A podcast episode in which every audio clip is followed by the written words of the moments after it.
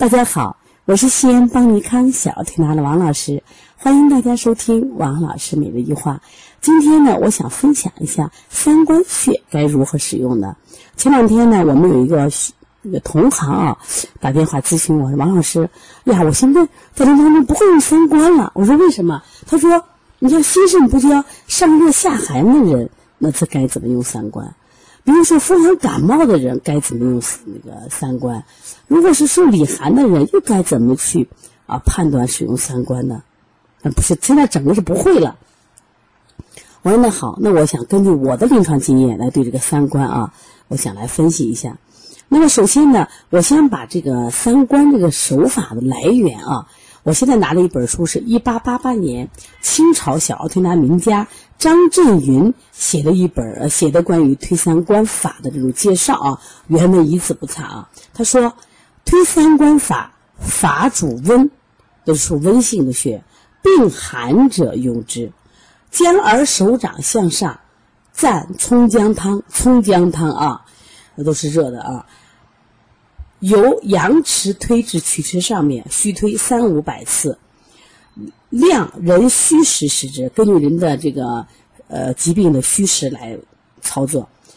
另外有一法说，蘸葱姜汤由大横纹中间直推至曲池，温法也。夏禹柱主之。那么夏禹柱呢，实际上是一六九五年清朝的一个小儿推拿名家。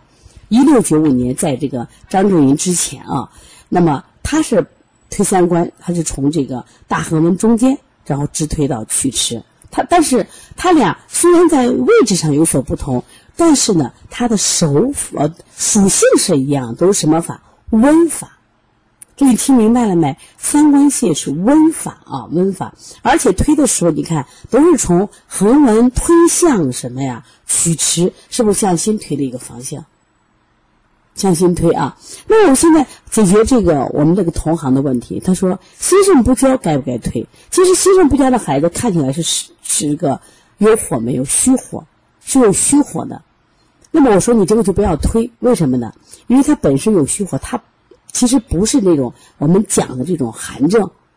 它是因为上焦上就心肾分离造成的，可以我们可以什么引火归元，我们可以做离道坎或做坎道离或推涌泉，把上焦的火引下来，这是最好的。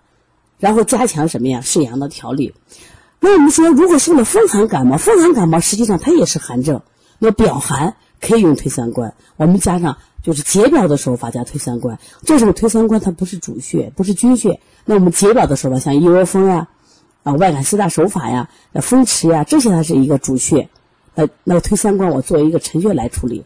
另外，如果是里寒，你比如说这现在是夏天，哎呀，实在是热，可想吃点凉的了。那你吃点也无所谓，但是你吃多了，那你是不是体内寒了、腹痛了、腹泻了？那这个时候呢，我们一定要用什么推三关？还有一些孩子长期舌色淡、舌白苔滑腻。它完全里边里就是里寒症、虚寒症，那这个时候是不是也可以用推三关？就是你一定记住，推三关它实际上它是一个补虚的，也是一个温法的穴位，但前提是什么？就是你要会用。当然，我们还有一种用推三关怎么用？就是当我们用寒性穴位的时候，比如推六腑，寒性穴位的时候，我们经常说腑三关一，这时候的关是指的牵制的意思。就是你的用凉血太多了，会让孩子什么呀？体寒。那这个时候我们用推三关牵制一下，所以出现了关三啊，扶三关一。那么因此，我们只有认真的去研究这些穴位的属性，那我们在用穴的时候才能更恰当，那我们的临床效果是不是会更好？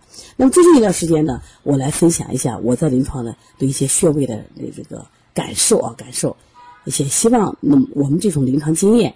啊，能帮到大家，也能给大家一思路啊。如果大家呢有什么问题，可以直接拨打我的电话幺三五七幺九幺六四八九。